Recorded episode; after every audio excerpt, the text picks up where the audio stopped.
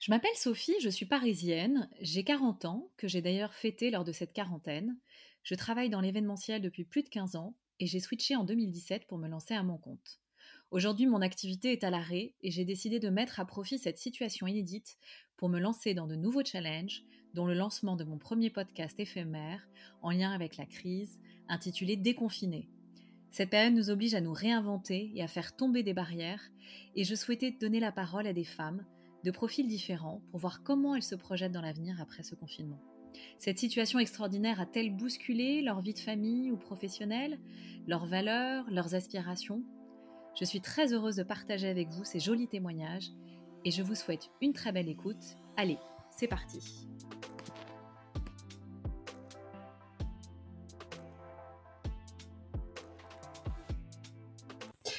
Je suis très heureuse de recevoir Géraldine pour cet épisode de Déconfiné qui s'annonce fort et résilient. Géraldine est gynécologue, obstétricienne au service PMA des Bleuets, maman de deux enfants, elle continue de travailler depuis le début. Le coronavirus a touché de plein fouet les hommes et les femmes en parcours de PMA. Ils attendent un bébé depuis si longtemps et voient leur désir le plus cher s'envoler. Cette pause forcée peut sonner le glas de projets qui durent parfois depuis des années. Géraldine va nous raconter son quotidien à l'hôpital depuis le 16 mars, nous parler de ses patientes, de comment elles vivent cette situation, mais aussi de sa vision des choses une fois que nous serons déconfinés. Bonjour Géraldine. Bonjour Sophie. Merci beaucoup d'avoir accepté euh, mon invitation. Bah non, je t'en prie, ça me fait plaisir. Si je peux essayer de transmettre quelques messages à mes aux patientes de PMA en général, j'en suis ravie. Voilà, et puis c'est vrai que c'est un sujet qui me tient euh, vraiment à cœur. Donc merci euh, d'avoir consacrer un petit peu de temps pour euh, pour déconfiner. Euh, on va d'abord parler de ta vie à l'hôpital. Euh, donc toi, tu fais partie du personnel médical qui reste pour assurer les urgences gynécologiques et obstétricales, tout en continuant d'accompagner les femmes dans leur projet de PMA pendant cette situation assez inédite. Est-ce que tu peux, dans un premier temps, nous dire quel est ton travail au quotidien? Euh, bah oui, bien sûr. Donc euh, l'ensemble de l'équipe de PMA a rebasculé évidemment sur euh, l'activité euh, de, de, poursuite des soins des patientes. Donc du coup, on, on, arrive au début de la journée, on parle de tous les dossiers d'accouchement qui ont eu lieu sur la journée qui précède, des différentes hospitalisations qui ont eu lieu, que ce soit obstétricales ou gynécologiques, des mmh dossiers en cours qu'on doit traiter.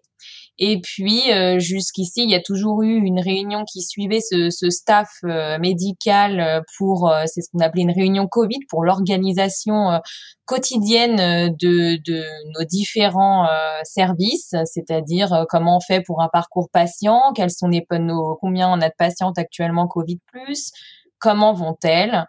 Et euh, et puis ensuite on parle de, des différentes choses euh, pratiques euh, comme les stocks, les stocks de blouses, de pyjamas de rechange, de masques, que ce soit chirurgicaux ou FFP2 et des drogues anesthésiques puisque vous savez qu'il y a quand même une certaine tension actuellement dans les hôpitaux sur sur tous ces, ces produits euh, voilà, donc et puis évidemment, bah, ensuite on enchaîne avec notre activité médicale parce qu'on est quand même médecin avant tout, et donc on continue à opérer euh, nos urgences, à continuer à accoucher nos patientes, et puis euh, évidemment à, à, poursuivre les soins en suite de couche où les femmes jusqu'ici n'avaient pas leur mari en suite de couche pour des raisons sanitaires, et donc du coup c'est vrai qu'il faut d'autant plus les entourer pendant cette période où elles sont seules avec leurs enfants. Oui, donc en fait, c'est vrai que euh, la vie continue, même s'il y a ce Covid. Donc il y a des naissances, euh, donc ça, tout ça continue. La seule chose qui, j'imagine, a sans doute changé, c'est donc surtout euh, les sujets de PMA qui ont été totalement arrêtés. Alors euh, oui et non, il y a aussi du côté obstétrical, il y a la présence des pères, hein, vous savez, qui est compliqué.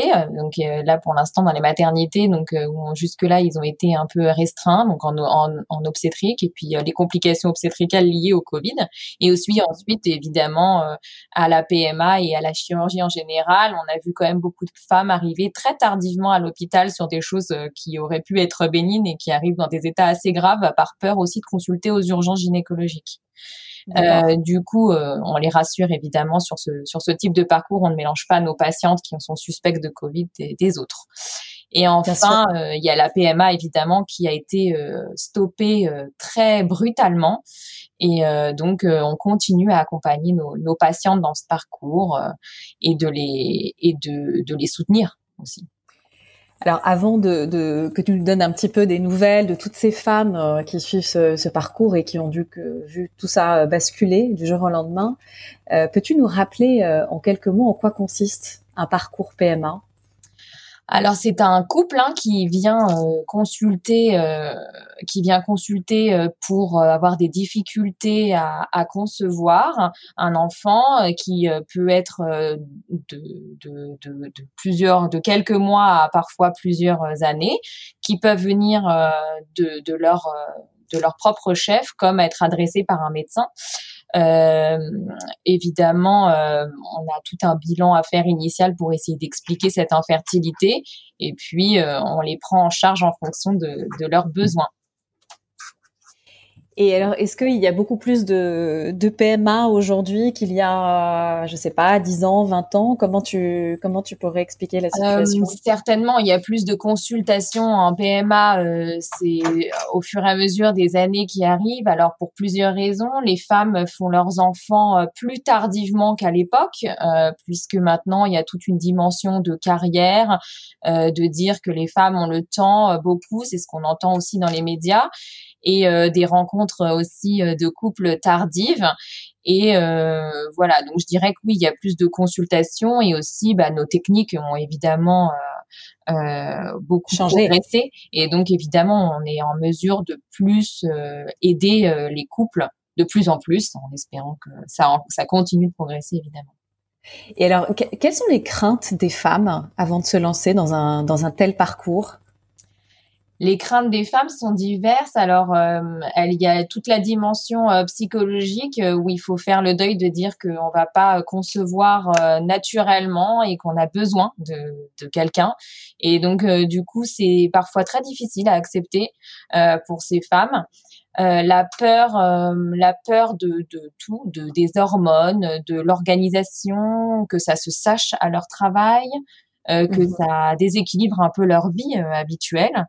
Mmh Et puis aussi euh, toutes les dimensions de crainte, surtout vis-à-vis de l'enfant, que ce soit malformative, que ce soit une grossesse à haut risque, de la grossesse multiple, ça les, ça, mmh les, ça les fait, ça leur fait peur aussi.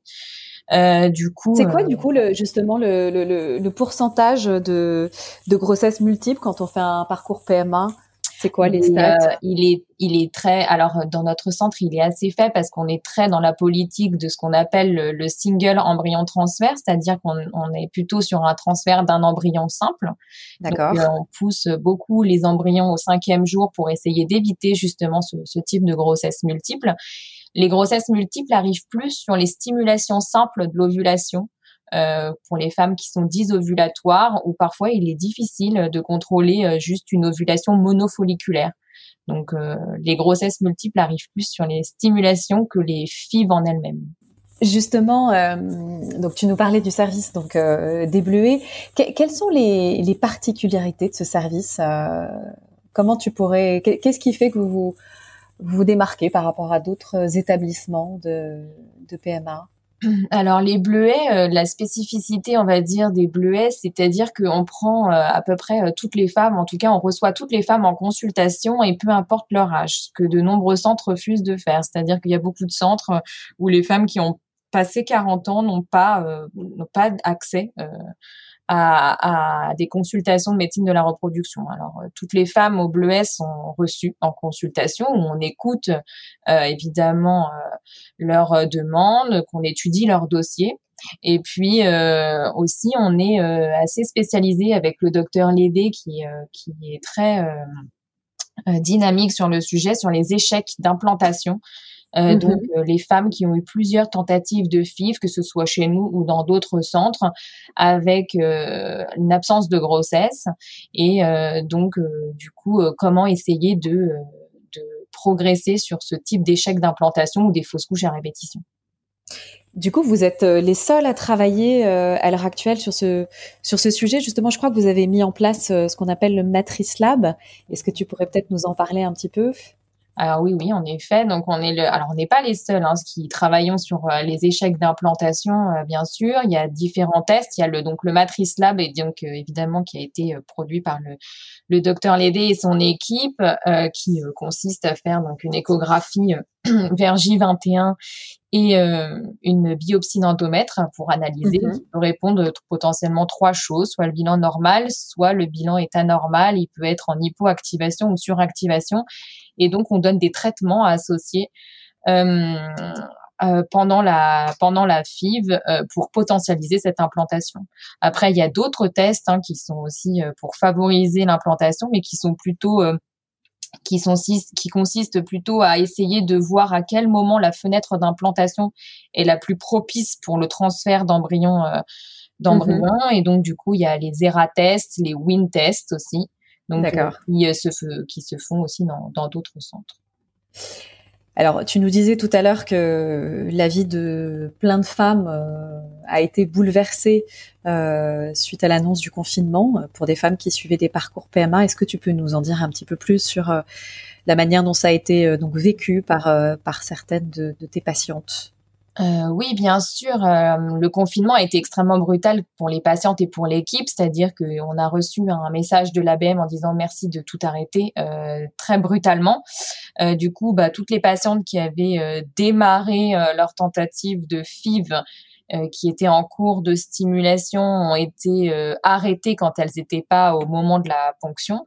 Mm-hmm. C'était quand même assez euh, brutal. On a dû ouais. arrêter pour les transferts d'embryons vitrifiés, les inséminations. Donc du coup, bah, les femmes ont été prévenues vraiment au dernier moment quand elles venaient pour leur échographie de monitorage. Et euh, évidemment, euh, quand on s'implique dans un processus de, PMA, euh, c'est pas toujours simple que d'arrêter tout euh, brutalement, parce que bah, déjà elles se piquent, elles viennent, c'est des déplacements, et puis elles sont parties dans une dimension psychologique où elles vont avoir, elles espèrent avoir un enfant au terme de cette tentative, et puis là tout s'arrête, tout s'arrête brutalement, et on ne sait pas pour combien de temps. Oui, et puis tu disais aussi qu'il y avait par exemple des femmes euh, qui étaient à l'aube de leurs 43 ans et que pour rappeler euh, aux femmes qui nous écoutent, euh, à partir de 43 ans, les PMA sont plus prises en charge par la sécurité sociale. Donc j'imagine que toutes ces femmes qui étaient pas loin des 43 ans ont dû vivre ça de manière très difficile. Exactement, c'est vrai, on avait quand même quelques femmes qui étaient très proches de la 43 ans en tous les cas, donc évidemment avec une une, une, urgence hein, à intervenir. Et mmh. donc, euh, ces femmes ont été stoppées. Euh, on n'a pas encore euh, de, de, de directive de l'ABM et de la sécurité sociale pour savoir si ça va être prolongé pour la prise en charge de ces patientes compte tenu du coronavirus. Bien sûr. c'est vrai que c'est très difficile pour l'instant de les de, de, de, les informer, en tous les cas, de ce qui va se passer. Et puis, il y a toutes les femmes, les couples, pardon, qui ont aussi consulté pendant cette période qui était donc dans une dynamique d'avancée et qui n'ont qui ne peuvent réaliser tous leurs examens complémentaires et enfin tout est à l'arrêt quoi. Tu me partageais aussi qu'il y avait des, des femmes aussi qui, qui avaient des cancers et, et que ça, ça, a été compliqué aussi pour elles parce que alors oui parce que quand on est dans des phases où les femmes ont un cancer euh, quelle que soit sa nature euh, les femmes ont en âge de, de, de se reproduire avec euh, qui ont qui ont euh, une fertilité euh, jusque là qui était euh, correcte risquent d'avoir donc des chimiothérapies qui peuvent dégrader hein, leur leur fonction ovarienne et donc du coup jusque là on leur proposait si c'était possible de faire une vitrification ovocytaire et ça a été arrêté aussi pendant cette période de coronavirus bah, pour des raisons sanitaires. Et alors du coup, comment vous avez procédé pour euh, pour avertir toutes ces femmes? Vous les avez toutes appelées une par une? Toutes les femmes qui étaient en cours de stimulation, elles sont venues au monitorage euh, pour euh, leur tentative. Et donc du coup, on leur a dit au cours de leur monitorage.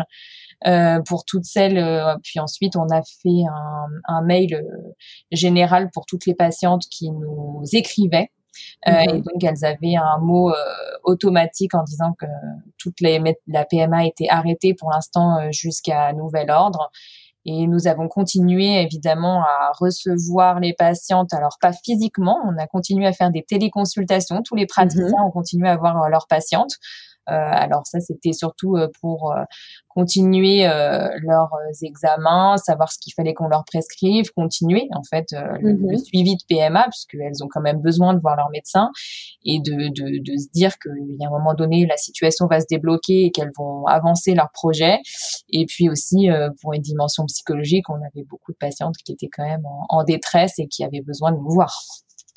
Oui, j'allais justement te demander comment comment vous êtes resté en contact avec elles et s'il y avait une cellule psychologique qui avait été mise en place pour les accompagner dans cette phase. Alors oui, bien sûr. Donc on les a vus en téléconsultation. Donc la téléconsultation est quand même assez pratique dans cette situation, je trouve. On quand même on peut voir euh, les femmes, les couples même en ce moment puisque mhm. les deux sont confinés. Donc du mhm. coup c'était quand même assez euh, assez euh, pratique pour eux puisqu'on a ouvert beaucoup de téléconsultations et on a vu toutes les patientes qui souhaitaient nous voir en urgence. Donc la téléconsultation nous permet quand même de, de repérer des émotions. elles peuvent plus facilement se confier parce qu'elles nous voient physiquement. Euh, du coup, euh, je trouve que c'est quand même euh, une alternative intéressante dans ces cas de coronavirus et qu'on va continuer encore un petit peu d'ailleurs, le temps mm-hmm. que ça s'éteigne tout doucement. Et bien sûr, on a maintenu notre cellule psychologique. On a une psychologue qui travaille beaucoup chez nous, qui s'appelle Lou Exposito et qui continue son travail, qui voit les patientes en téléconsultation aussi pendant toute cette période. Ouais, elle a, elle a un rôle très important. Elle a un rôle primordial dans notre prise en charge euh, et euh, elle nous aide beaucoup parce que parfois les patientes euh, ne, ne, s'épanchent pas hein, sur leurs états d'âme avec leur médecin parce qu'elles pensent que ça ne nous concerne pas, ce qui est une erreur. Mais elles se sentent mieux parfois avec la psychologue qui, qui peut nous aider aussi à nous guider sur nos relations avec nos patientes quand on a par mmh. exemple une situation d'incompréhension entre nous ou, ou, ou, finalement des choses essentielles que, que la patiente a oublié de nous dire et que la psychologue, euh, évidemment, nous transmet euh, pour qu'on prenne en charge de manière optimale cette patiente. Et est-ce que tu crois que, que certaines des femmes euh, donc qui ont vu leur projet à l'arrêt ont remis en question la PMA pendant cette période de confinement? En se disant bah voilà c'est c'est comme ça et c'est peut-être un signe j'ai pas vu beaucoup de patientes qui ont abandonné ce projet euh, pendant la pendant le, le confinement. Alors j'ai j'ai pas encore eu l'occasion de revoir les patientes qui étaient juste au au bord de leurs 43 ans. Euh, J'en ai pas eu beaucoup en consultation, mais euh, mais je pense qu'on va les revoir euh, très rapidement. Euh, non, elles ont pas euh, abandonné leur le, comme ça d'un prime abord. Elles étaient bah, au début évidemment extrêmement compréhensives de cette situation et et toutes nous ont euh, nous ont témoigné beaucoup de d'affection et de soutien pendant cette période. Mm-hmm. Puis euh, qu'elles comprenaient évidemment euh, parfaitement. Et puis après il y a eu le phase quand même c'était un peu long, hein, six semaines de confinement. Et donc sur la fin là de des, dernières téléconsultations auxquelles on a pu assister, on a eu beaucoup de femmes qui pleuraient, qui étaient un peu bah, désespérées, mais c'est quand même multifactoriel. Il y a le fait qu'on puisse pas sortir, le mm. confinement qui qui se poursuit, le temps qui passe euh, bien sûr. Donc euh, non, elles n'ont pas, euh, pour l'instant, j'ai l'impression abandonné, mais par contre, on a eu quelques surprises du confinement avec de nombreuses grossesses spontanées qui ont eu lieu au cours de nos, enfin, au cours de ce confinement chez des patientes qui étaient suivies dans notre service. Donc, Et ça, c'est une, ça, c'est une super bonne nouvelle. Il y a des, des choses positives. Exactement. Donc, plutôt des bonnes nouvelles. On est évidemment ravis. Et comment tu, Comment tu l'expliques du coup? C'est parce que bah du coup on. Euh, alors est-ce que euh, c'est difficile? Parce que la dimension psychologique euh, est difficile évidemment à étudier en évidence base of médecine, mais il y a quand même quelques études qui ont montré que le stress avait quand même un lien avec avec la grossesse.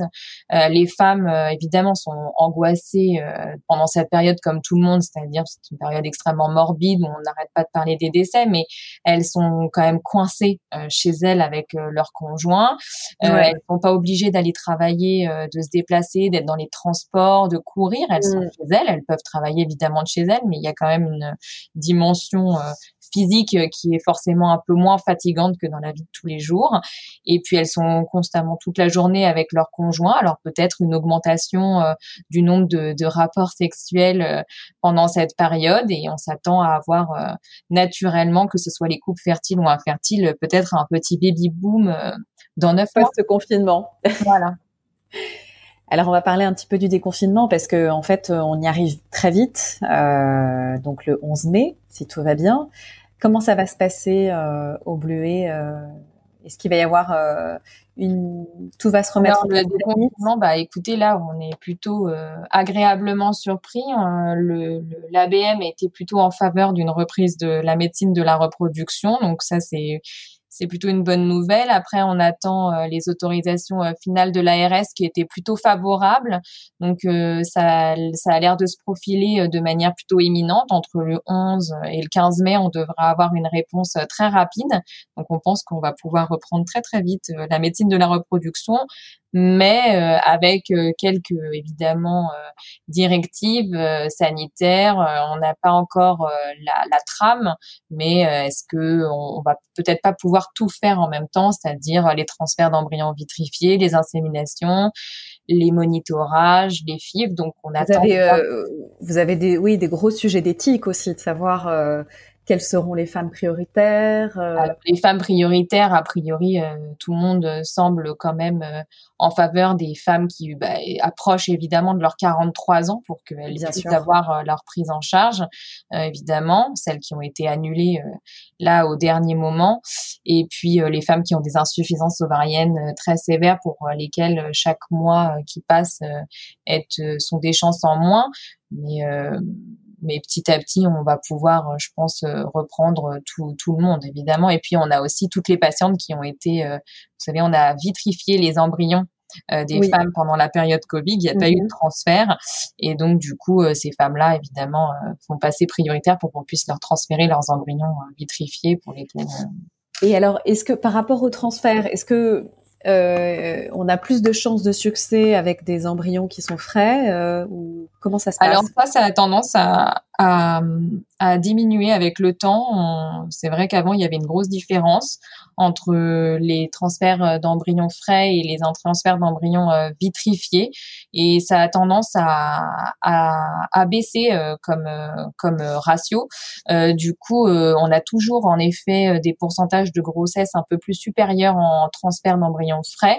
Mais les embryons vitrifiés avec les nouveaux protocoles, les nouvelles techniques sont, sont, de, sont de mieux en mieux et se rapprochent finalement petit à petit des transferts d'embryons frais. D'accord. Alors, en Géraldine, on va parler un petit peu plus de toi. Oui. Euh, alors, est-ce qu'il y a des choses que tu souhaites changer quand tu seras euh, déconfinée dans ton quotidien?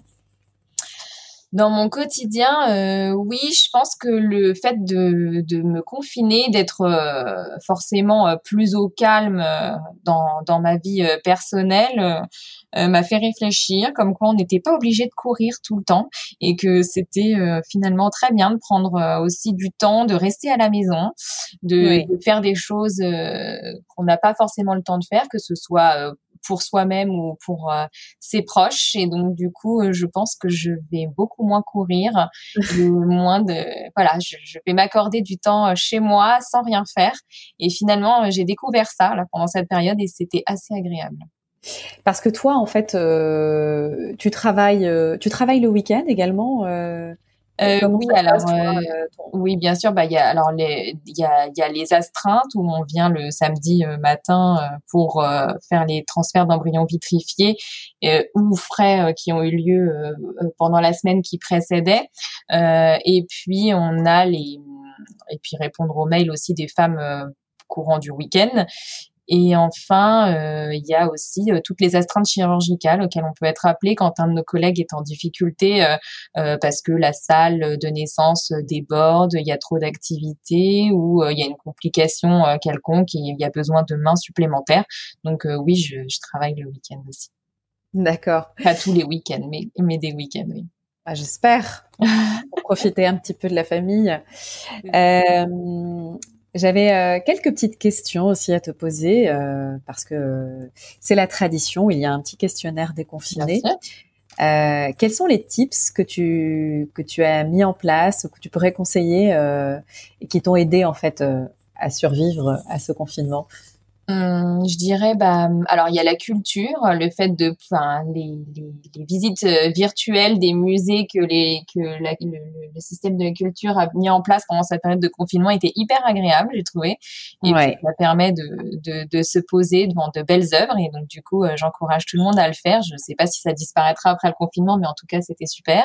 Ouais. Et euh, la lecture, hein, la lecture, c'est quand même un moment où on a le temps de s'évader et de et de se reposer. C'est vrai que ça apporte toujours beaucoup de choses. Faire un peu de sport, euh, ça c'est bien, hein, forcément, alors que ce soit euh, pour moi et, et pour les autres. Et puis euh, et puis passer du, du temps à, à, écouter ses proches, à voir leurs réactions, euh, à voir grandir aussi ses enfants, parce que quand on a une activité un peu prenante, c'est pas toujours simple tous les jours. Et, et voilà, c'était juste au moins voir le temps passer, c'était très agréable. Et alors, est-ce que tu as eu le temps de cuisiner? Et si oui, est-ce que tu as une petite recette à, à nous partager? Euh, Oui, j'ai eu le temps de cuisiner. Euh, on a fait, euh, je, je, je, me suis mis euh, au crumble aux pommes, qui est une recette euh, extrêmement efficace pour tout le monde. Je pense que grand et petit, on adore ça. C'est très simple. Il, il, faut des pommes, de la farine et du sucre, et, et le tour est joué. et alors, est-ce que tu as une, une musique à nous partager qui fait du bien en ce moment? Euh, oui, alors ça va peut-être être surprenant, mais euh, je sais pas si tu la connais, Sophie. C'est Nothing Else Matter de Metallica. C'est un grand classique et je trouve qu'elle représente un peu euh, le temps en ce moment actuel du confinement. Elle, est, elle nous permet de nous évader et à la fois c'est un message. Et tu nous as parlé de lecture tout à l'heure. T'as un bon bouquin à nous conseiller? Alors là, il y a un bouquin que j'ai lu pendant le confinement que j'ai beaucoup aimé, qui s'appelle Les Huit Montagnes de Paolo Cognetti, et euh, ça nous permet de voyager un peu puisqu'on n'a pas le temps, enfin on n'a pas le droit surtout de, de, voir autre chose que que nos, nos portes d'immeubles, et donc du coup euh, il y a de superbes euh, descriptions de, de paysages, de montagnes, et du coup ça fait voyager et ça nous permet de de nous projeter sur euh, peut-être euh, des jours euh, où on va pouvoir recommuniquer avec la nature très prochainement, j'espère. Et alors pour terminer, est-ce que tu as un ou plusieurs conseils à donner aux femmes qui nous écoutent? Bah écoutez, euh, j'ai pas vraiment de conseils à donner parce que je trouve que je les ai trouvées vraiment remarquables toutes les femmes. alors toutes les femmes que j'ai vues, à la fois celles qui étaient sur le terrain, les, les, médecins, les infirmières, euh, les aides-soignantes, euh, les femmes de ménage, euh, les caissières. J'ai trouvé que les, les, la présence des femmes était déjà euh, omniprésente déjà dans, dans tout. Et que elles se sont pas dégonflées, qu'elles y ont été, qu'elles se posaient pas de questions malgré le fait que elles aient des familles, qu'elles aient peur mmh. évidemment. Et donc non, je les ai trouvées euh, vraiment euh, géniales. au niveau des patientes, je les ai trouvées super, toutes extrêmement compréhensives, dévouées, fortes et, et, et vraiment douces avec toutes les équipes médicales. Donc en fait, j'ai rien à leur donner comme conseil, juste de continuer comme ça. c'est elles qui m'apprennent. Elles sont courageuses. Exactement. Un grand merci Géraldine euh, de m'avoir euh, de nous avoir parlé des femmes, de nous avoir parlé de PMA, de nous avoir ouvert les portes des, des Bluets. Euh, bravo pour ce que tu fais en tout cas parce que tu fais un très très beau métier. Et on, on pense fort à toutes les femmes qui suivent ces parcours et on espère que, que tout ça va reprendre. Euh, je vous remercie tous aussi pour votre écoute et si vous avez aimé l'épisode, n'hésitez pas à le partager et je vous donne rendez-vous très très vite pour un nouvel épisode. Au revoir Géraldine. Merci Sophie et bon courage à tous et à toutes. Merci beaucoup. Au revoir.